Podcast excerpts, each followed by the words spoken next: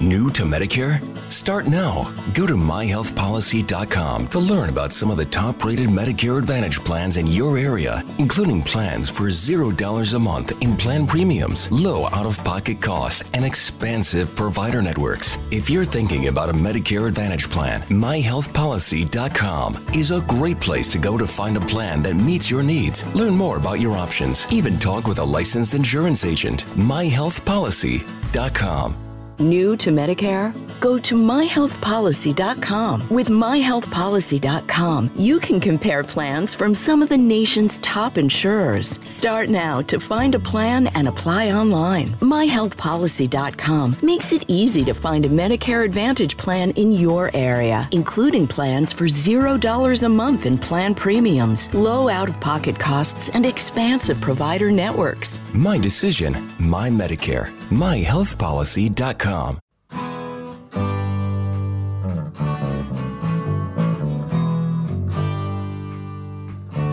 Bem-vindo a mais um podcast do Senhor Tanquinho. Eu sou o Guilherme. E eu sou o Rony. E aqui a nossa missão é deixar você no controle do seu corpo.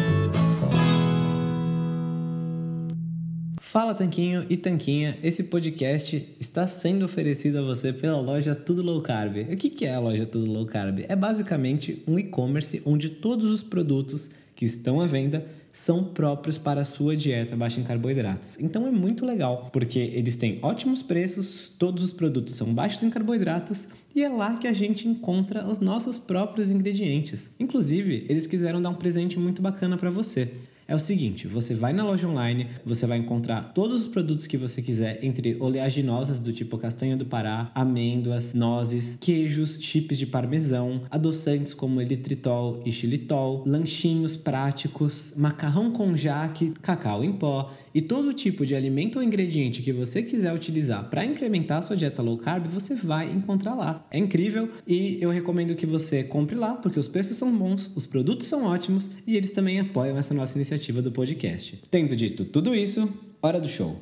Olá, Tanquinho! Olá, Tanquinha! Sejam bem-vindos e bem-vindas a mais um episódio do nosso podcast. E hoje trazemos conosco o treinador Danilo Balu, que já falou com a gente em outra entrevista. Tudo bem, Balu?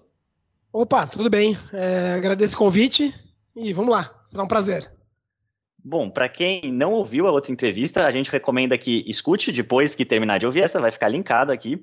Da outra vez a gente abordou um pouco mais o assunto de nutrição, até porque o Balu também é autor do livro Nutricionista Clandestino, mas hoje a gente vai abordar mais a parte de esporte, mais a parte de corrida, que o Balu, como a gente disse, é treinador e autor do livro O Treinador Clandestino, além do livro Veterinário Clandestino, mas isso fica para uma outra conversa. Então, do outro papo, a gente se encontrou pessoalmente para tomar um café e conversar sobre alimentação e tudo mais. Infelizmente, um dos efeitos colaterais de a gente ter gravado num café foi que o áudio ficou um tanto quanto abaixo do ideal, mas a gente vai corrigir isso nesse episódio aqui. E o Balu conta a história do clandestino no outro. Dessa vez, a gente vai falar, como o Rony disse, sobre corrida. E uma coisa que é interessante para quem acompanha o Balu nas redes sociais, como por exemplo no Instagram Danilo Balu, a gente vai deixar tudo elencado depois, é que ele vive respondendo perguntas e usa um termo chamado de zumbis. Quem são os zumbis, Balu? Quem são essas pessoas que você menciona quando fala de corrida, só pra gente colocar todo mundo a par da mesma, da mesma terminologia. Eu, eu às vezes eu, eu não vou dizer me arrependo, me arrependo, mas às vezes eu, eu, eu deveria pensar um pouco mais antes de escrever algumas coisas, porque eu escrevi o termo zumbis, algumas pessoas elas elas já abraçaram, né? Ela oh, pô, o Baru tá me chamando de zumbi, mas eu nem falei que era zumbi. Eu chamo de zumbi aquela pessoa que ela eu, eu, também tenho que tomar cuidado com essa frase. Eu ia falar a pessoa que corre muito lento, mas o lento a gente tem que enxergar o correr lento ou correr rápido. Primeiro que não, não é uma régua moral, tá? A pessoa que corre mais rápido, ela não é melhor do que a pessoa que corre mais lento. E eu não gosto de falar da, do correr rápido ou lento como uma, uma grandeza arbitrária. Ah, lento é acima de 6 para 1, por exemplo, 6 minutos por quilômetro. Não, eu gosto de falar o correr lento olhando pelo aspecto do, do padrão de movimento. Né? Eu, a pessoa, quando a pessoa ela corre à sua frente, você sabe que ela está correndo. Oh, passou alguém aqui correndo na minha frente para pegar um, um ônibus. Né? Passou alguém aqui correndo que estava atrasado, que está correndo, é, correndo por correr.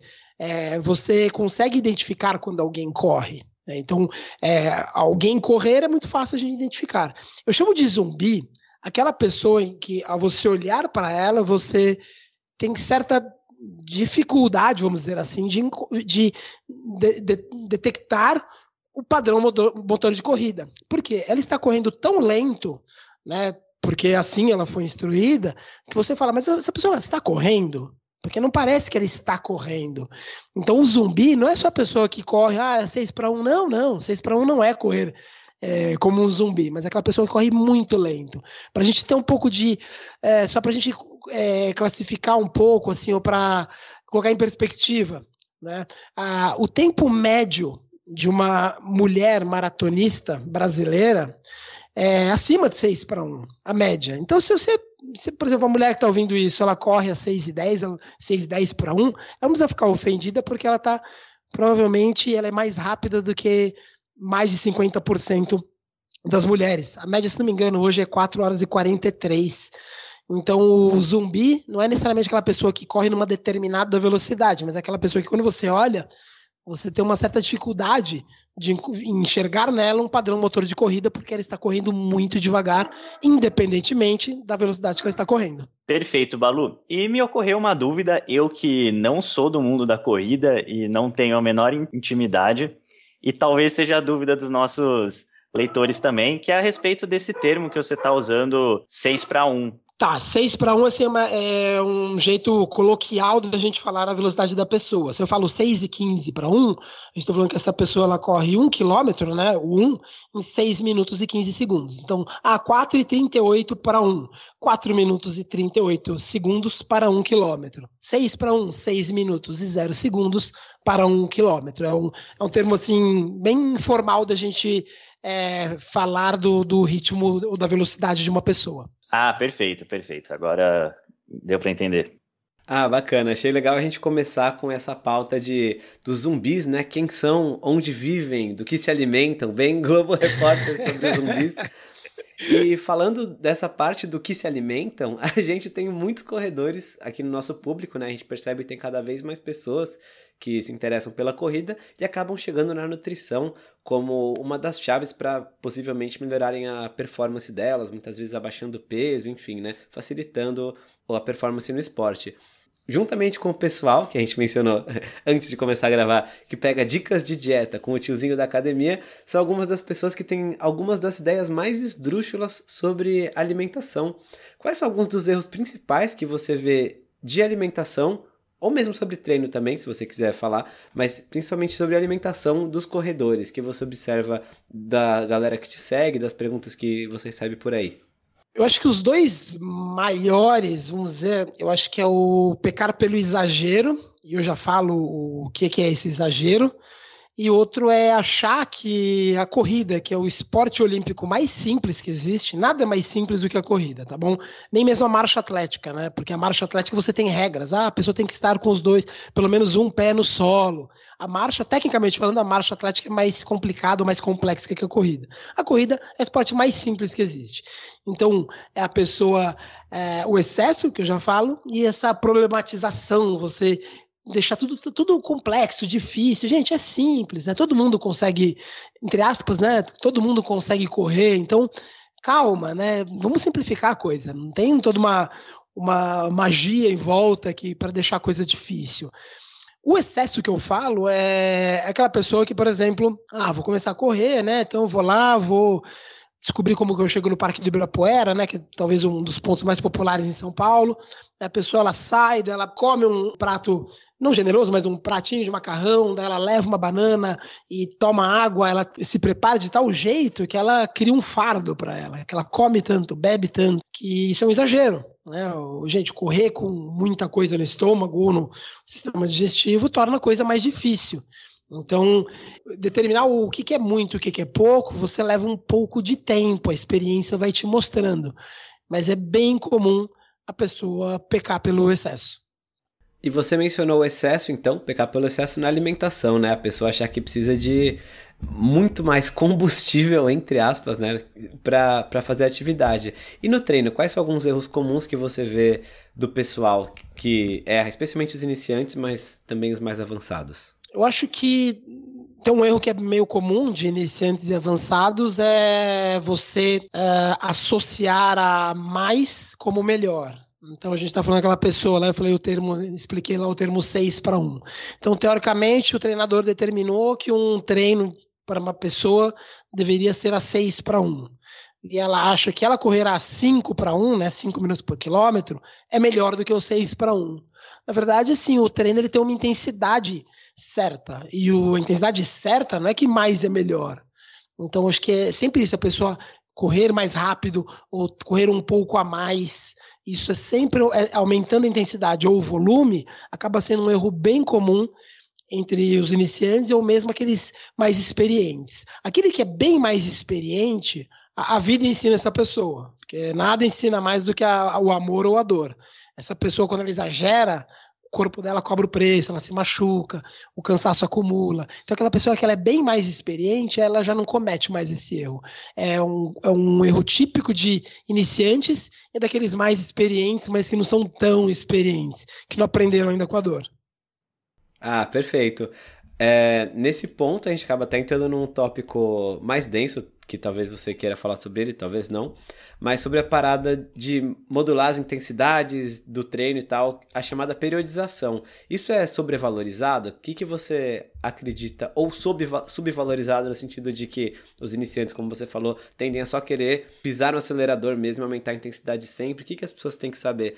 Além do que elas podem aprender se machucando e aprendendo pela dor.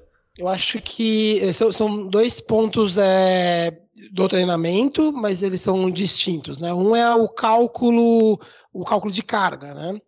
É, isso eu acho que no mercado profissional mesmo, sabe? Profissional, o profissional que eu digo de treinadores que atendem atletas amadores. Eu acho que ele é, não vou dizer na média porque eu não tenho esse controle, mas ele você é muito fácil você encontrar esse cálculo de cargas feitos de modo mal feito, assim, equivoca equivocados, assim, um cálculos incorretos de, de carga de, de treino. E já outro aspecto que é a periodização, que é, nada mais é que você é, programar os treinos é, com um ar todo rebuscado, exagerado e sobrevalorizado.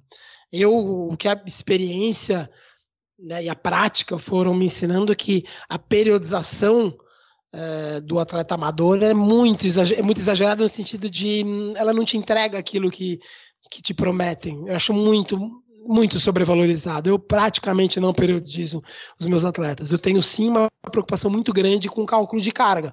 Porque como está enraizado esse conceito de que mais é melhor, geralmente você tem que criar suas ferramentas, não só de cálculos, mas de é, se assegurar que o atleta não exagere é, o jeito que eu, Balu, uso para garantir que os meus atletas não, não, não vão exagerar é mexer com as pausas de recuperação. Né? Se eu peço para a pessoa fazer, sei lá, cinco tiros de mil metros, por exemplo, cinco tiros de um quilômetro, numa na tal velocidade que eu disse, a seis para um, e eu sei que a pessoa né, por um, minha experiência, vai querer correr a 5,30 ou a 5 para 1, eu faço a pausa de descanso ser curta tão curta que ela não vai conseguir correr mais rápido que 6 para 1. Então, o meu jeito, eu, que eu, Balu, tenho de me assegurar que a pessoa não vai exagerar por conta a intensidade. Então, quando eu vejo, assim, olhando para o mercado, eu vejo que o cálculo de cargas, até por minha experiência dos treinadores, que não, não tem vivência prática ou isso na faculdade, é que eu vejo que essa, o cálculo de cargas ele é bem cheio de equívocos. Né? E aí a pessoa dá uma atenção em algo que, para mim, tem, é de pouca valia, que é a periodização. E nesse ponto da periodização, então, você não acha que vale a pena se preocupar muito com isso? Ou se for se preocupar com isso, tem o jeito, assim, um jeito que é melhor de fazer do que outro jeito? Eu acho, na verdade, que é aquela história de a pessoa tá se preocupando com a cereja do bolo, sabe? Do bolo low carb, óbvio. Mas assim, a pessoa tá preocupada é, lá, em, lá em cima, e aí ela não, ela não tem nem os ingredientes em mãos sabe? Não tem nem a forma do bolo. E ela já tá falando, pô, qual vai ser a cor da cereja? Mas, pô, mas você não tem nem, a, nem os ingredientes do bolo, você não tem nem fogão para fazer o bolo. Então vamos com calma. você dá muita atenção para coisas que são é, que, é, que fazem pouca diferença. Ah, um atleta que vai ano que vem, né, Jogos Olímpicos do, de Tóquio, né? Um cara desse, ele precisa acertar o treino dele? Ele precisa. E o cara que vai correr um 10 km com o pessoal da academia, ele precisa de, de todo esse cuidado? Ele não precisa, porque você vai ver o corredor amador, mesmo os mais dedicados, tá? Às vezes o cara tem família, tem filhos, aí o cara pega uma febre, ou então o cara tem viagem a trabalho, sabe? Coisas que mudam todo treino, todo treino. Porque na faculdade, e é um, é um vício do, do modelo acadêmico brasileiro, a gente fica aprendendo a, a fazer cálculos de carga, de treino, com atleta olímpico. E aí, quando você sai da faculdade graduado, você não vai trabalhar com atleta olímpico, você vai trabalhar com um cara que treina três vezes por semana, que, como eu disse, tem família, trabalha e pega trânsito. E aí você fica fazendo cálculos você, pô, ele nesse dia deveria fazer esse treino, e aí o cara não foi trabalhar, porque ele teve uma reunião do trabalho e ficou preso. Até porque a mulher dele ficou doente, ele teve que pegar o filho na escola. Isso acontece no amador numa, numa frequência muito maior do que, do que a gente aprende na faculdade, vamos dizer assim. E aí então você fica dando atenção, de novo, para a cereja, quando os ingredientes e o fogão, você não tem o menor controle. É até meio arriscado eu falar isso, porque as pessoas, quando eu falo, eu sei que as pessoas se assustam um pouco, mas eu não, não faço periodização dos meus atletas, nenhuma, zero. Eu não falar que é zero, porque eu faço o que a gente chama de polimento, que é o descanso si, para voltado para alguma competição, aquele descanso em cima da hora. Mas polimento eu não faço. É, na prática eu fui vendo que toda vez que eu investi energia fazendo polimento, é, a vida, o mundo real jogava todas as, as, minhas, as, as minhas anotações pro alto. Falei, ah, e ria da minha cara, porque é o mundo real dando risada do, do mundo teórico. Não, excelente. É um quase que um polimento do estilo de vida, né? Que acaba colocando redução do número de treinos que a pessoa faz, ou da intensidade, ou de qualquer coisa, porque, como você disse, é, as pessoas do mundo real têm outras prioridades que não são treinar todos os dias naquela dada intensidade, essa não é a profissão delas. E achei bacana também esse detalhe que você mencionou, de que as pessoas se preocupam muito no detalhinho, na cereja do bolo, antes de ter os ingredientes em ordem. Isso é uma coisa que a gente vê no aspecto que a gente mencionou da preocupação da nutrição, que a gente vê muita gente preocupada com a marca do suplemento que vai usar e não, não parou para pensar na alimentação normal dela do dia a dia. Isso é uma coisa que a gente vê bastante, especialmente quem começa a treinar, seja academia, seja corrida, ou qualquer coisa, pessoa, ah, eu vou comprar um whey protein, aí você pergunta, por que você come pouca proteína? A pessoa, não, eu como no almoço e no jantar. Mas quanto? Por que você precisa do whey? Não, não sei quanto eu como, mas eu vou colocar logo dois scoops por dia. E, e assim, é uma coisa que. Qual marca é melhor? Qual tipo é melhor? E a pessoa não parou para olhar o que ela tá fazendo no dia a dia dela. É bem isso, assim, sabe? Eu, eu tive a oportunidade de ir três vezes para Etiópia para acompanhar o treinamento dos equipes. Estou indo daqui a alguns dias, volto para a Etiópia de novo para passar um tempo treinando com os equipes. E lá não tem whey protein, não tem é, frequencímetro marcador de frequência cardíaca, não tem é, é, triglicérides de cadeia média, não tem essas coisas, betalanina. Daí a pessoa que ela se preocupa com isso, daí eu falo, pô, mas se o, se o cara que corre mais do que todo mundo aqui junto não toma isso, por que, que eu vou tomar? Às vezes eu converso com, com aluno, assim mesmo. A pessoa, ah, não, tem que ter isso. Eu falo, oh, mas você corre mais do que eu? Não, não corro. Então por que, que você toma isso se eu não tomo? Mas se eu estudo isso e não tomo, por que você acha que isso vai te ajudar? Eu, por exemplo, eventualmente recebo convite de, de empresa perguntando se eu não quero né, um suplemento, eu não aceito. Eu sempre tive essa, essa busca por, por excelência na atlética, sempre quis correr mais, mais rápido, melhor. Se eu achasse, por exemplo, que uma betalanina antes do treino me ajudasse, eu tomaria. Eu sei que a betalanina, eu tomar betalanina não vai me fazer, pelo menos não que a gente saiba, não vai me fazer mal. Tomar ali um pouquinho antes do treino, não vai, mas eu, eu sei que isso não vai me ajudar. Então, por que, que eu vou deixar de fazer algo para tomar betalanina, vou gastar dinheiro com betalanina? E, de novo, se me desse, eu também não tomaria. Né? Você, quando você olha os melhores do mundo, eles não, eles não fazem isso.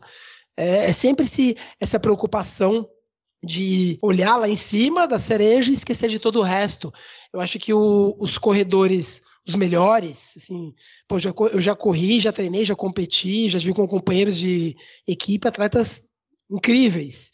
E o que, eu, o que a experiência foi me mostrando é que esses atletas, né, fora da, fora da curva, eles sabem o que faz deles melhores. Isso aprendi muito com esses atletas.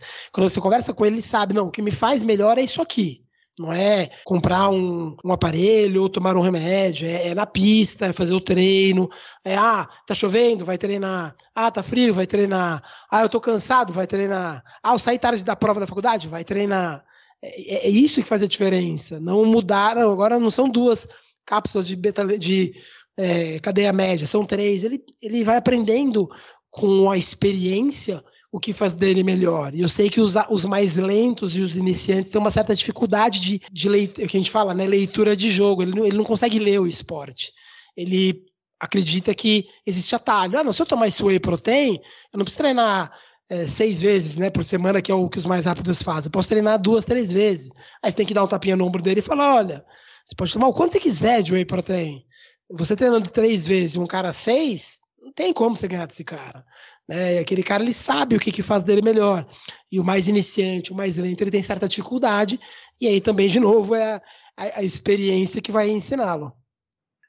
Perfeito, Balu. E nesse ponto de supervalorizar algumas coisas que às vezes não tem tanta importância e esquecer de coisas realmente importantes, eu me lembrei de um caso, de um post que você fez recentemente com relação à alimentação que é o famigerado caso da aveia, que muitas vezes a pessoa vem, ah, eu tô fazendo certinho a low carb, como aqui de manhã minha aveia, depois almoço não sei o que, não sei o que lá. Será que se eu adicionar água com limão entre as refeições eu vou emagrecer? Aí eu lembro que você falou isso da aveia e imagino que muitos dos seus alunos, talvez no início assim, é, venham com essa ideia da aveia como fonte de proteína ou como boa fonte de carbo.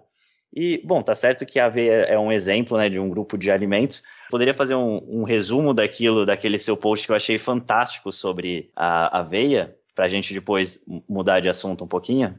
A aveia, a aveia é mais um dos delírios da, da nutrição ortodoxa. Né? Por que, falo que é um, um, delírio? Porque a pessoa vai lá e fala: ah, você pega. O, tá na caixa da aveia, tá, gente? Isso aí qualquer pessoa, depende da, do, da marca, óbvio, mas tá lá na caixa da aveia, que é a fonte de fibra. Algumas marcas, eu não vou.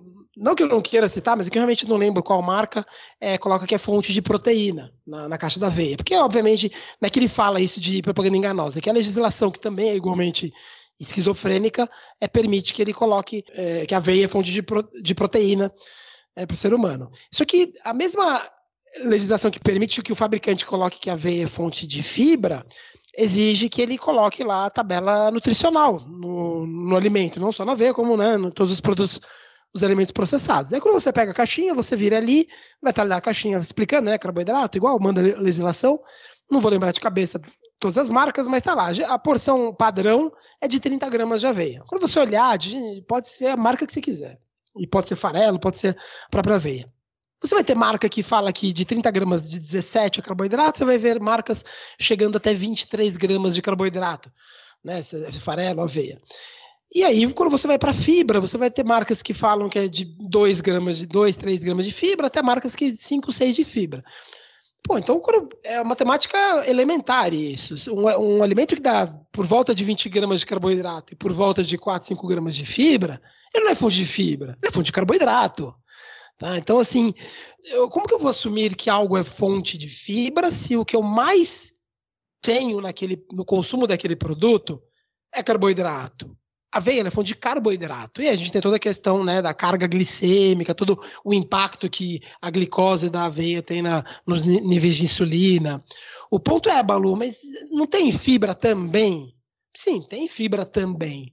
Mas para eu ter uma uma quantidade considerável de fibra, vai vir junto necessariamente uma enorme quantidade de carboidrato. Para a nutrição ortodoxa, quando eles enxergam a aveia, eles ficam tão excitados com aquilo que a, a, vista deles fica turva, eles não enxergam o carboidrato, eles só enxergam a fibra, como se aquela fibra fosse um remédio, uma vacina, uma salvação. Pô, você tem alimentos com fonte de fibra, você vai ter ali legumes fibrosos, né, ou pobres em amido, e você tem as folhas. Isso sim, eles te oferece uma quantidade de fibra e quando você consome essa fibra, vem uma carga muito baixa de carboidrato. Então, sim, folhas e legumes pobres em amido são alimentos ricos em fibra, porque eles são ricos em fibra, pobres em carboidrato. A aveia de caixinha que a gente coloca na banana amassada, ela é rica em carboidrato e pobre em fibra. E aí eu amasso ele, como eu disse, na banana, que é rico em carboidrato e pobre em fibra. E para dar um pouco de gosto nisso, eu jogo mel, que é rico em açúcar.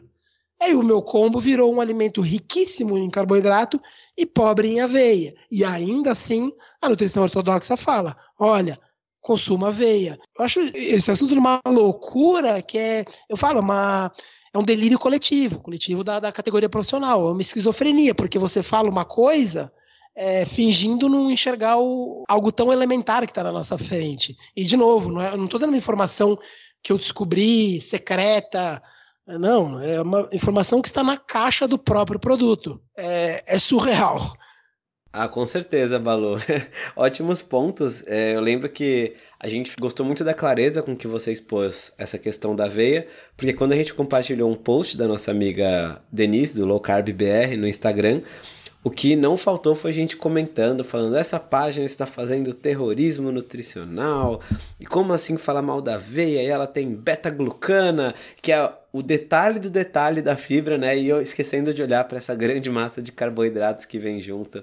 Então, é o pessoal comparando, não, mas aveia é melhor do que comer açúcar, e né, a gente não está nem disputando se é melhor ou se é pior, mas sim que, que tem uma grande carga de carboidratos. Então é como se mexeu com aveia, mexeu com esse delírio coletivo. Gostei muito da sua explicação. Aveia é um daqueles alimentos que eu. Gente, banana com aveia, não sei vocês, mingau de aveia é uma delícia. Banana com aveia, eu, eu gosto, de verdade, não estou sendo irônico. Ah, e é melhor que açúcar? Sim, mas é, é melhor que cocaína também, mas isso não, não, salva nada, não é, não é base de comparação. Você falar ah, é melhor que açúcar, tá, mas e daí? Eu não estou falando que é, que é melhor ou pior que açúcar. Estou dizendo que o, a, a fibra é, é, um elemento minoritário ali na aveia. Você quer comer aveia porque você gosta do mingau de aveia? Tudo bem, mas é, eu, eu, acredito que o ser humano faça muito isso. Né? Ele cria desculpas para justificar alguns erros, né? Então ele, ele, como ele adora o mingau de aveia, ele adora a banana com aveia, e eu gosto, insisto, eu gosto dos dois ele alimenta na, na, cabeça aquela ideia de que não, isso aqui é fonte de fibra. Não, não é fonte de fibra. Não é fonte de fibra. É, isso aqui é uma fonte de carboidrato. Então, que você coma é, sabendo que é uma fonte de carboidrato. É, isso é muito importante, mas é ao lado, sei lá, do suco de frutas e da batata doce, para mim, sem pensar muito, óbvio, mas é um dos, talvez, os três maiores delírios da nutrição. Ah, excelente. Seria como alguém tomar cerveja achando que é fonte de água, né? Porque é 95% água, então Posso substituir livremente. Exato, e ignora tudo que vem que vem de rebote, porque ah, eu quero beber a água do, da cerveja, sim, mas junto vai vir todo o resto da cerveja. Ah, eu quero consumir a fibra da, da aveia, beleza, mas vai vir todo o resto da aveia. Não tem como se avisar o seu, fazer um exercício de mentalização e falar: olha, é, sistema digestivo, por favor, ignore o carboidrato que está por vir. O corpo não tem essa capacidade. Perfeito, Valu. Fechamos bem esse tema da supervalorização de algumas coisas, deixando de lado outras. E agora a gente queria falar para aquelas pessoas que querem começar a correr. Vamos supor então que tenha um adulto saudável que até fazia algum tipo de atividade física, pode ser academia, qualquer coisa. Podemos usar eu ou o Guilherme como exemplo, já que a gente não tem nenhuma intimidade com a corrida, mas é, praticamos academia já tem algum tempo. Quais seriam, assim, as principais pontos para essa pessoa que quer começar? O que ela precisa fazer e o que ela não precisa fazer. É, é, super complicado, né? Assim, eu, vocês me conhecem, sabem que eu, eu sou super. Eu, eu, não sou nada corporativista. Nada corporativista. Eu acho que a pessoa ela pode. Corrida, eu falei né, mais, mais cedo, que é o esporte mais simples que existe. Eu acho que a pessoa vai depender muito do, do histórico esportivo dela, o, o treinador, o orientador não pode ignorar isso. Ah, uma pessoa que pô, na faculdade, no colégio fazia atividade física, na faculdade também quer fazer, quer mudar de esporte, quer correr. Ela, essa pessoa tem um histórico que, que faça com que ela tenha, vai, é, mais facilidade não aprender a correr, mas a assimilar a corrida. Então depende muito do histórico. Eu acho que a pessoa ela precisa começar sendo super é, cautelosa, porque a corrida ela machuca, a corrida é um esporte agressivo, é, lesivo. Então a pessoa sempre deveria começar a correr correndo menos do que ela gostaria e mesmo mais lento do que ela acha que ela, que ela conseguiria. Então ela tem que ser muito prudente. A pessoa com um histórico um pouquinho mais rico de atividade física, ela pode fazer isso sozinha. Ela vai lá no, no parque ou perto da casa dela, é, pega um relógio, coloca lá 20 minutos, vou correr bem, bem tranquilo. E faz isso duas, três vezes por semana né, num ritmo que a gente fala que é um conversacional, ou seja, se ela tivesse com um amigo do lado, ela poderia conversar com essa pessoa, não conversa filosófica, mas conversa de pequenas falas, pequenas frases curtas, ela seria capaz de fazer isso. Para as pessoas que saem de um, de um longo, é, de um longo período de sedentarismo, eu vou até na contramão daquilo que muito que eu defendo. Eu acho que aí vale a pena a pessoa se aproximar de um orientador. Porque não que ela não saiba correr, não é isso. Eu acredito demais, demais que um treinador, um bom treinador, é aquela pessoa que ela evita que o cliente, aluno, atleta dela, faça barberagem. Então, se a pessoa que ela não tem um, não tem um passado esportivo, ela não tem a experiência. Então, ela vai, ela vai errar. É um processo natural. O treinador está lá para evitar que os erros delas, dela sejam muito grandes ou muito graves. Então ele vai explicar a questão de intensidade, questão de é, da dor, que dor não é normal. Se a pessoa correu na segunda-feira, chegou lá para correr na quarta, o joelho está doendo, ela não tem que passar um gelol, tomar um Advil e correr. Não, ela tem que dar um espaço, condições para o corpo dela se recuperar. Então o treinador ele está ali justamente para evitar as barberagens. Eu acho que essa pessoa mais insegura, que não tem um passado tão rico, ela deveria buscar alguém para orientá-la. Independente se é experiente ou não, o histórico esportivo, ela, de novo, deve começar mais lenta do que ela acha que ela conseguiria e de forma prudente, devagar, devagar no sentido de aumentando as cargas muito, muito devagar, porque corrida machuca e lesiona demais. A pessoa tem que ser muito prudente. Ah, excelente. Acho que é bacana a gente falar isso justamente para evitar a empolgação inicial que leva a erros e lesões muito cedo né, na carreira da pessoa, interrompendo e mesmo desanimando ela de, progredir, de progredir na corrida ou em qualquer atividade que seja. Se ela se lesionar no joelho, ela para de fazer é, a corrida e para de fazer as outras atividades que ela talvez já fizesse muitas vezes. Mas a gente vê também que muita gente também tem medo, não começa a correr porque diz: ah, como é que eu vou saber se a minha forma tá certa? Eu tenho medo de machucar minha lombar. Ou eu tenho medo de perder massa muscular por correr. Você já viu aquele pessoal que corre na TV, na São Silvestre, tudo magrinho? Então, são vários medos que as pessoas têm sobre a corrida. O que, que tem de fundado e de infundado nesses medos? É, eu, eu tenho uma teoria que as pessoas elas fazem isso, né? Você falou, ah, não, eu tenho medo de correr tal. É, mas a pessoa não, não tem medo de comer um bolo de chocolate porque ah, aquilo vai, no futuro pode dar diabetes. A pessoa, a pessoa ela, ela tem medo porque a corrida, né, não só a corrida, mas a, a prática da atividade física, ela vem, o benefício dessa prática vem ao, ao custo de um desconforto, de um estresse. Você começa a correr, você começou a correr, 15 segundos depois você está ofegante. Seu corpo começa a falar: ah, vamos reduzir, vamos parar. Ou seja, é desconfortável correr ou qualquer outra atividade física. Então é, é muito fácil a gente montar racionais para falar, ah, não vou correr porque isso machuca o joelho. Ah, não vou nadar porque isso vai dar, vai dar otite. Ah, não vou jogar bola porque vou torcer o pé. Ah, não vou fazer musculação porque pode né, machucar minha coluna. É, eu acho que esse esse bloqueio tem muito a ver com o desconforto. De novo, quando a gente coloca comida ou outros prazeres, a pessoa é menos ela é menos prudente, vamos chamar assim, porque ali envolve um prazer imediato. Quando o benefício do, da prática esportiva ela vem no longo prazo, você enxerga no, no, curto prazo os benefícios. Então acho que tem muito disso, a pessoa querendo racionais para ela não, não, sair da zona de conforto. O que tem muito de, de mitos sobre a prática regular da atividade física, um deles você, você falou que é a perda de massa muscular. A corrida é um exercício aeróbio, né, predominantemente aeróbio, e geralmente praticado de forma extensiva. Então ela tem realmente um caráter catabólico que vai na contramão quando a pessoa busca hipertrofia. Né? Por que eu estou falando isso? Porque ah, o cara que está em forma com 1,80m, 75 quilos, ele vai perder massa muscular? Ah, improvável, hein? Agora, esse cara tem 1,85m, é uma montanha de músculos, pesa 110 quilos, ele vai perder massa muscular? Provavelmente vai perder massa muscular. É, o corpo, ele, o corpo ele vai se moldando né, aquilo que a gente exige dele.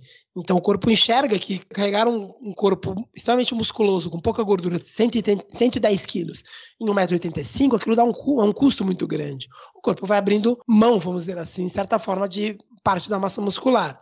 A corrida ela vai na contramão da hipertrofia. Se o cara, ao contrário, esse mesmo indivíduo de 85 pesa 60 quilos e quer ganhar massa, a corrida realmente vai ser um, um freio. Não vai ajudá-lo. Não posso dizer que vai atrapalhar, mas ajudá-lo não vai. Então é, a gente tem que ser um pouco cuidadoso em falar ela perde massa muscular. Não necessariamente.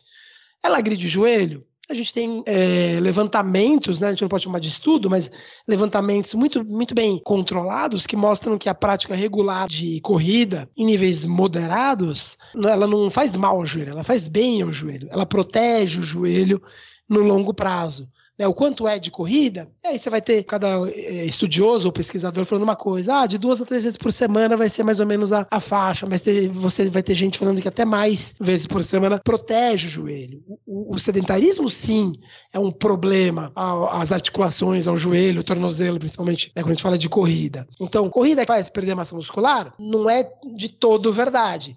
Mas sim, ela não é um amigo da hipertrofia. Ah, eu quero ficar forte, vou correr. Não, ninguém pensa isso. Ninguém faz essa, essa associação. Corrida faz mal para o joelho? Não. Dentro do volume que a média do corredor amador pratica, ela não faz mal ao joelho. Pelo contrário, ela protege os joelhos. Perfeito, Balu. E já entrando então nessa partezinha de questões que as pessoas levantam sobre corrida, uma primeira dúvida que eu queria colocar é a respeito de correr descalço. Você falou de joelho, né? E muita gente tem esse medo, acha que tem que ser aquele tênis do mais caro, com o melhor amortecedor possível, última tecnologia, para não sofrer nenhum tipo de lesão, seja no joelho, no calcanhar, no pé, enfim. É verdade que precisa de um, é, de um bom tênis para correr, ou não, pelo contrário, pode correr descalço? Qual que é o certo ou errado, se é que tem o certo e errado nisso? Vamos lá. O ideal seria a gente ou correr descalço ou correr com o mínimo de entressola possível. Eu gosto de chamar de entressola tudo aquilo que é material do tênis, né? Tudo, tudo, tudo. O tênis em si, aquilo eu gosto de chamar de menos entressola é menos produtos, tá? É, eu acho que sim, o ideal seria correr ou descalço ou com o mínimo de entressola possível.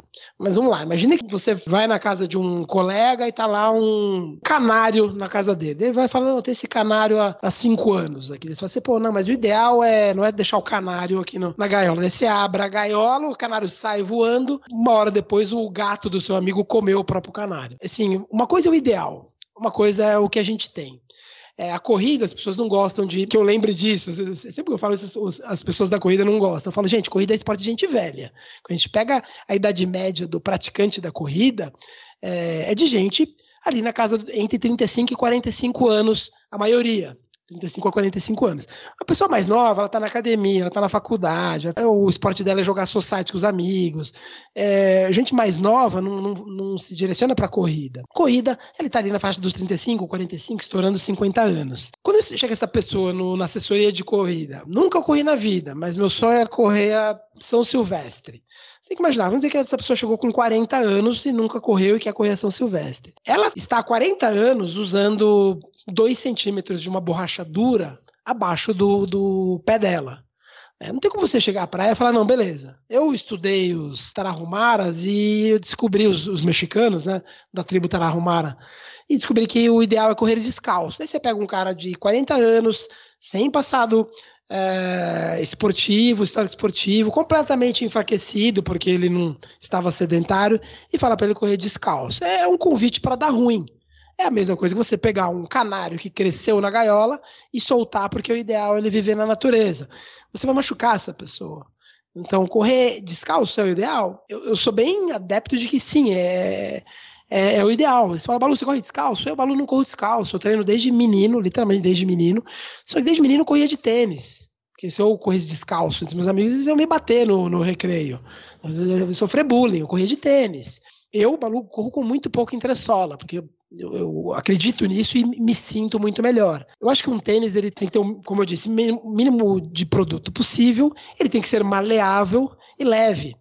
Imagine que essa mesma pessoa que ela vai procurar uma equipe de corrida aos 40 anos para correr, imagine que ela vai correr de segunda e quarta, mas terça e quinta ela vai fazer aula de tricô. E de sábado ela vai nadar. Imagina ela chegando de terça e quinta no tricô e a pessoa fala: Ó, oh, vamos usar essa luva de boxe aqui para você tricotar. Pô, mas daí eu não, não vou ter menor tato, não, como vou segurar a agulha do tricô com essa luva de boxe? Então, e aí chega no sábado, vai nadar, ó, agora você vai nadar com essa luva aqui de boxe. Pô, mas eu não sinto a água com essa luva de boxe. Eu, eu gosto de enxergar o tênis mais ou menos com uma luva de boxe é quem quer tricotar, quem quer desenhar, quem quer nadar. Quando você usa um tênis de 500 gramas, você não sente o chão. Como que eu vou, como vou sentir o chão sem com esse tênis enorme? Quem tem cachorro faz esse exercício, pega ali aquelas botinhas horrorosas de, de cachorro, coloca no cachorro, o cachorro ele, ele fica sem reação porque ele não tem a, a, a sensação do chão, ele perde um, um feedback. Então, como ela, ela, vai acertar o passo dela se ela tem meio quilo de, de borracha nos pés? Por isso que eu acho que quando você usa produtos com menos material, você acaba aumentando a sensibilidade. Então é, é super importante isso. Para quem já corre, para quem nunca correu, ah, vou dar uma corrida em, em volta do meu quarteirão, descalço, a pessoa corre. Se a pessoa acabou a volta em todo o quarteirão dela, colocar um tênis e dar a mesma volta correndo, você filmar, você vai ver como o padrão de corrida dela é completamente distinto. A gente tem que olhar sempre tudo pelo aspecto evolutivo. O ser humano ele foi se desenvolvendo como espécie com ou descalço ou com muito pouco produto, material na entressola. E aí vem alguém, um vendedor, e tenta te convencer que você tem que usar 500 gramas no pé. E aí você não sente o chão. Como eu vou correr sem, sem sentir o chão? Como eu vou nadar sem sentir água? Como eu vou tricotar sem sentir a, a, agulha? Então, sou muito crente de que você deve usar pouco produto dos pés. Descalço é um crime quando a gente sabe que o público da corrida é mais velho, não um linguajar depreciativo, mas é mais velho, muita gente é sedentário e vem com um organismo todo enfraquecido de décadas é, sem praticar o esporte mais elementar que existe.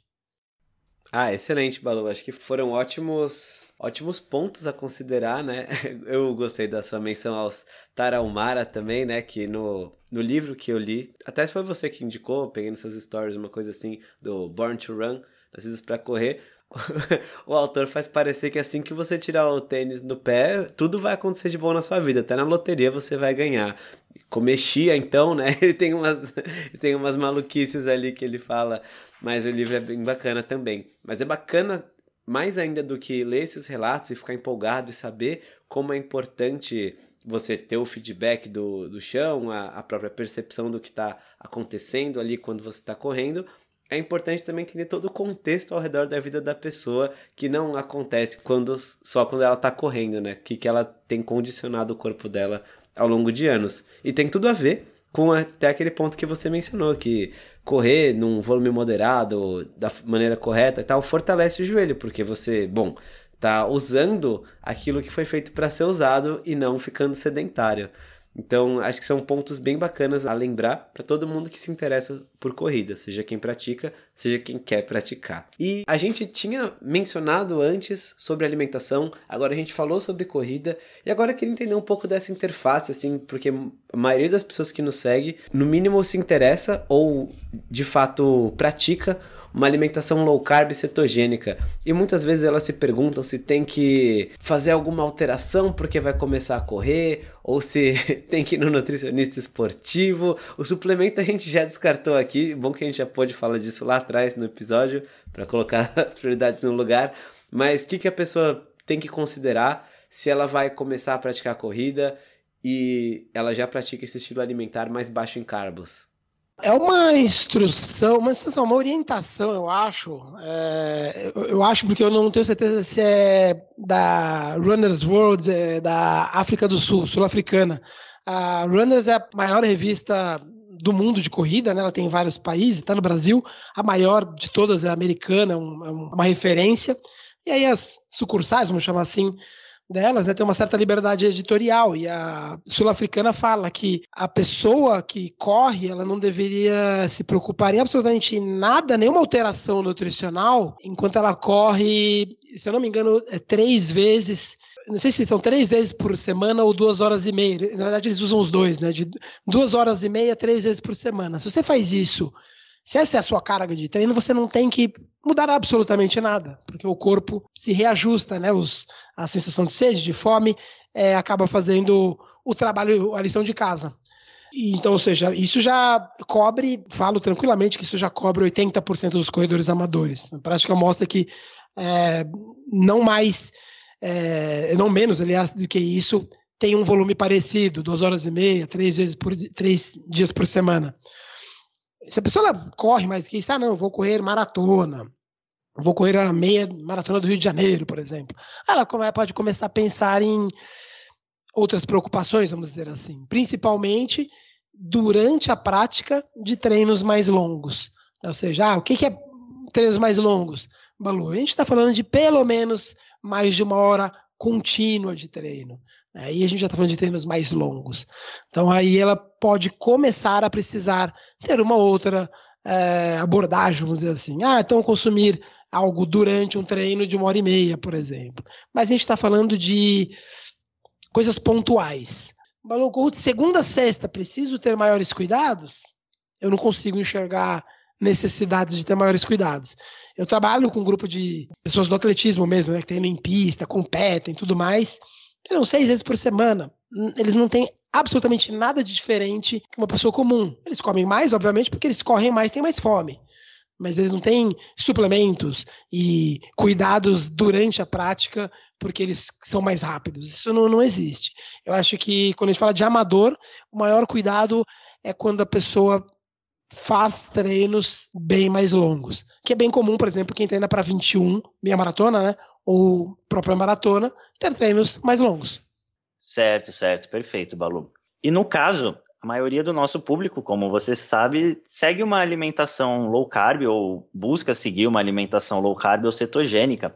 E nesse caso dessas pessoas, você falou que se eles treinam normalmente, assim, amadoramente, não precisa se preocupar, não precisa fazer nenhum tipo de mudança alimentar quando começa a correr. Mas, e no caso, na preparação de uma competição, existe diferença entre esse período né, de competição e preparação de competição e o treino normal? Ou não? É, pode manter tudo igual?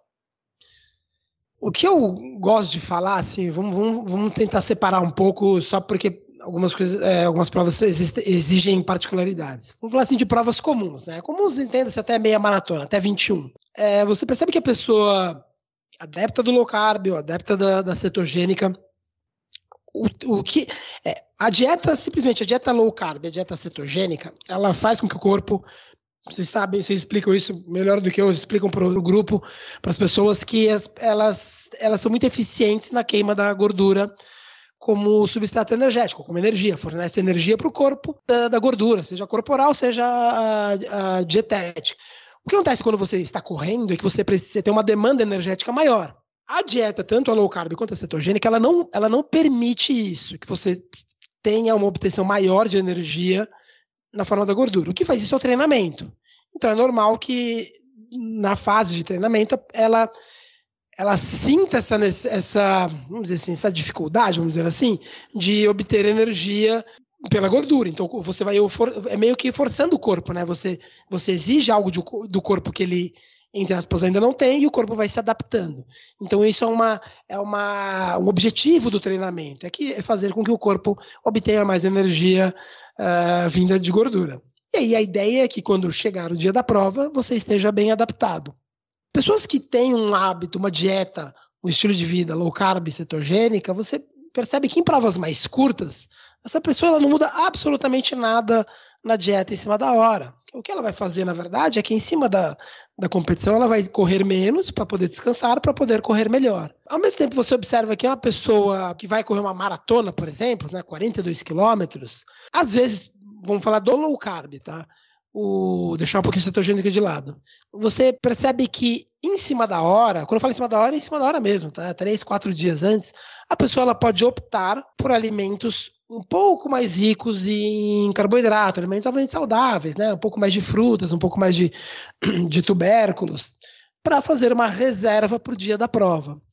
Essa estratégia ela também é bem-vinda antes de treinos muito, muito longos. Né? Ah, no sábado vou ter que correr 28 quilômetros porque eu estou treinando para a Maratona de Nova York. E aí no sábado, na sexta-feira, perdão, na noite da sexta, a pessoa faz um jantar e, e faz a inclusão ou a substituição para alimentos de maior carga glicêmica. De novo, inclui ali um, de repente um tubérculo, uma fruta, uma tapioca, né? Ela passa a optar por elementos com mais é, carboidrato. A pessoa cetogênica, você percebe na prática que essa pessoa não muda absolutamente nada. Ela vai treinando o tempo todo cetogênica e chega na prova, ela continua em, cetose, vai lá em jejum ou toma um café. Você vê que muda muito pouco. O que eu venho observando é sempre isso. Uma pessoa mais low carb, que é quantidade maior de pessoas, né? Se a gente comparar é, em número de pessoas, é, low carb cetogênica, corredores, vai ter mais corredores low carbs ou Carbers, você vê que eles simplesmente, simplesmente podem, em cima da hora de uma prova, de uma competição mais longa, como uma meia maratona, maratona, ele pode fazer o uso, o consumo de um alimentos um, com um pouco mais de carboidrato. O cetogênico você vai ver que os mais experientes não mudam absolutamente nada, assim, até, até me espanta, assim, assim, nossa, vamos que vamos. É isso que eu tenho observado bastante. Perfeito, Balu, perfeito. Acho que cobriu um bom espectro de, de corredores e modalidades alimentares. Explicou bastante dessa da, das várias estratégias e como que elas podem fazer sentido. Muito bacana. Posso só complementar uma coisa que faltou desse, desse, nesse último aspecto, né? É, outra coisa que vocês sabem, tanto quanto eu, que é um erro de quem é adepto desse estilo, não de todo mundo, óbvio, mas você vê que tem pessoas que demonizam o carboidrato, como se o carboidrato fosse um veneno. E é muito comum você ter atletas, me perguntam muito, tá? Atletas que fazem, são adeptos da low carb, que me perguntam assim, quase com uma sensação de culpa. É, ah, no dia da maratona eu posso usar um gel de carboidrato? É, eu falo assim, lógico que pode, lógico que pode. O conceito de low carb é um consumo reduzido de carboidrato, não é que é proibido comer algum tipo de carboidrato. Pode ser low carb comendo brigadeiro todo dia? Pode, depende, se a gente fizermos as contas aqui, o único carboidrato que você vai comer é um brigadeiro por dia, você está dentro da janela low carb. Né? Não vou discutir se é bom ou ruim, não é isso, mas é o, o, conceito do low carb é de baixo consumo de carboidrato. Quando a pessoa vai para maratona, tem de uma menina é, esse mês, super corredora tal, só corre em jejum, super uh, habituada, super palio, super low carb. No dia da maratona, largou com dois gel, né, de carboidrato, que a gente chama, dois sachês de gel, consumiu durante a prova. Na verdade, três, um na largada, largou, ela tomou um, porque ela estava em jejum, e dois ao longo dos 42 quilômetros. Pode, sim, pode. O corpo tem benefício disso? Sim, tem, porque durante a prática tem uma inibição da, da liberação de insulina, ela consumiu o sachê de carboidrato, aquele sachê vai fazer com que o corpo preserve o carboidrato do, do glicogênio muscular dela. Então, é, a pessoa ela pode conciliar a prática do low carb com o consumo de gel de carboidrato. A diferença é que ela vai consumir muito menos sachês do que uma pessoa que tem uma dieta, um estilo mais high carb. Ah, excelente. É bom também explicar para o pessoal que não é para eles terem medo, né? É, quando você fala de uma dieta low carb como estilo de vida para o seu dia a dia, muitas vezes para você competir numa prova, correr 42 quilômetros, é totalmente normal e aceitável você contar com um gel de carboidratos. É uma situação completamente atípica também. Então, sair da sua alimentação típica para uma situação que também não é típica, acho que faz total sentido.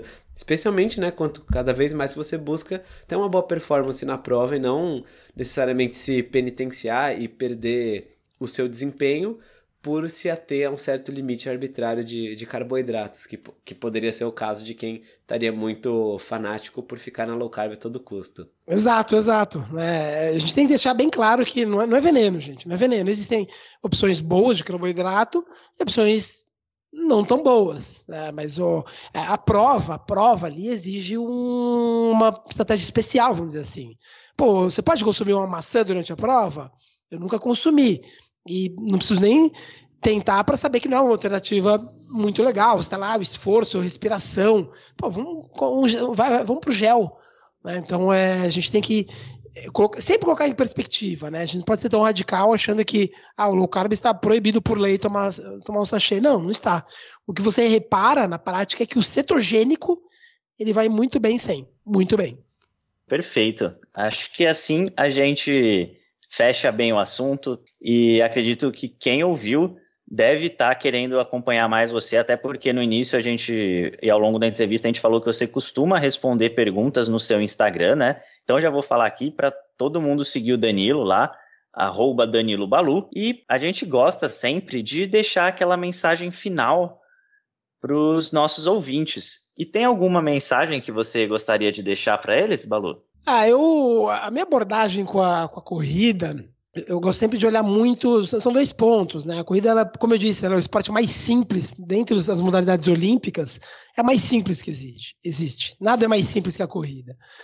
E a gente tem que sempre olhar lá para trás, né? Como que se corria lá atrás, né? Não o corredor, não o, o corredor que inventou a maratona, mas como os, os nossos ancestrais faziam para correr. Eles usavam monitor de frequência, eles usavam betalanina, eles usavam tênis de meio quilo. Não, a coisa é simples. Nosso corpo está preparado para o simples.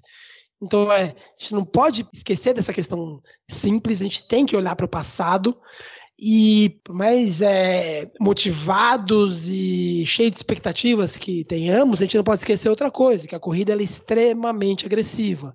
Então a gente tem que ser muito paciente, não só nos, nos nossos ganhos, mas também na, na, na nossa evolução. E devagar, devagar, porque ela machuca, ela cobra um preço de quem tenta acelerar. Corrida não tem atalho. Perfeito, Balu. Essa é uma bela mensagem para se deixar. E se você pudesse pedir uma ação, algo que você gostaria que quem está nos ouvindo fizesse, né? Seja seguir você ou tiver qualquer outra ação ou pedido para nossa audiência, qual que seria? Pode ser um pouco enviesado, mas é como eu disse, correr é, é agressivo, é desconfortável. Eu não acho que eu vejo, eu vejo isso no, no mercado, as pessoas não tenho que correr. Não, você não precisa correr. Você não precisa correr. Você precisa se movimentar. Nosso corpo ele foi feito para se movimentar. Se vai ser a corrida, ok. Ah, não é a corrida, é o. Eh, você tem, comprou uma bicicleta, vai pedalar? Vai pedalar? Não, é, é na academia, é dançando zumba. É, eu não sei o que, que é. Eu, eu acho sim que a gente deveria trabalhar é, movimento, força, resistência, tudo, um pouco de tudo. Mas eu acho também que é tão desconfortável é, às vezes é tão desconfortável fazer atividade física que a gente tem que achar alguma coisa que nos dê prazer, que torne um fardo mais leve. Mas eu acho tão importante a gente se movimentar. Eu vejo as pessoas se preocupando muito com, com dieta, com jejum, com peso, e não, e não movimentam o corpo. É, pode ser um pouco material, né? Tipo, ah, não, vamos cuidar da mente e menos do corpo, mas a gente não pode esquecer que o corpo também carrega essa mente. Sim, é, de novo, sou envezado porque foi a minha primeira formação, mas a gente tem que se movimentar. É, quando eu, você olha as pessoas, a gente está numa geração, né, agora uma sociedade, na verdade, que eu acho que lá na frente vai encarar um problema nunca antes visto, que é muita gente sedentária com os confortos da vida moderna. Então, elevador, escada rolante, carro, ar-condicionado. É, lá na frente eu não sei como vai ser. Então a gente tem que se preparar. E um dos modos de preparar é se movimentando ótima mensagem para deixar aqui no final para os nossos queridos tanquinhos e tanquinhas que nos ouviram até aqui. Queria aproveitar para te agradecer muito por mais essa entrevista, agradecer pelo seu tempo, agradecer pela entrevista maravilhosa que você deu. Com certeza, quem ouviu vai tirar muito valor dela. Imagina, eu agradeço. Quando vocês fizeram o convite, eu nem, nem tinha que pensar. Só, na verdade, marcar o dia. Eu, eu adoro falar sobre corrida, posso ficar falando o tempo que for né, nutrição, corrida. Para mim é um prazer. Vocês sabem o quanto eu gosto de vocês dois, o quanto eu gosto do trabalho de vocês, é sincero, vocês sabem disso. Receber o convite, para mim, é, é uma honra e é uma obrigação atender na hora. Ah, muito obrigado, Balu. A gente fica honrado também de contar com você aqui no nosso podcast. Você sabe que a admiração é mútua aqui, a gente sempre indica o seu trabalho, quando o assunto é corrida, a gente gosta do jeito que você fala sobre alimentação também, que é uma maneira bem descomplicada e não ortodoxa também, né? É muito bom ter esse sopro de ar fresco no meio do mundo onde tem tantos papagaios, digamos assim, repetindo as mesmas coisas. Então, obrigado por aceitar o nosso convite e obrigado também a todo mundo que nos ouviu que acompanhou a gente. A gente solta o podcast toda segunda-feira e a gente sabe que essa audiência está só crescendo a cada episódio. Então, obrigado a todos e queria convidar você que ouviu esse episódio separadamente a ouvir os outros também, a se inscrever na sua mídia favorita. Tem podcast toda segunda e só tem gente boa aqui no nosso podcast. Nossos convidados são de primeira, assim como foi o caso com o Balu. Muito obrigado, pessoal, e até segunda-feira que vem. Um forte abraço do, Do senhor, senhor Tanquinho. Tanquinho. Fala Tanquinho e Tanquinha, esse podcast está sendo oferecido a você por nós. Isso, por mim e pelo Rony e pelo nosso programa Guia Dieta Cetogênica. O Guia Dieta Cetogênica é um curso em vídeo com todas as informações passo a passo para você seguir uma dieta cetogênica de sucesso. E como bônus para você que escuta os nossos podcasts, a gente colocou dentro do programa, na área de membros especial, todos os nossos produtos já publicados até hoje. Então, são dezenas de livros de receitas, são centenas de receitas. Tem também o nosso livro de texto e teoria, né, das 120 dúvidas sobre alimentação saudável respondidas, que foi elogiado inclusive pelo Dr. Souto, pelo Rodrigo Bomeni, pelo Danilo Balu e por vários e vários convidados que já passaram pelo nosso podcast. E tem tabelas, infográficos, textos explicativos, resumos em PDF, um grupo secreto no Facebook e muito, muito mais. Então, convido você a conhecer o nosso programa Guia Dieta Cetogênica. O jeito mais fácil de fazer isso é acessando senhortanquinho.com GDC. Letra G de guia, D de dieta e C de cetogênica. senhortanquinho.com GDC. Você vai ter acesso ao programa completo e a gente vai amar te receber lá dentro da área de membros. New to Medicare?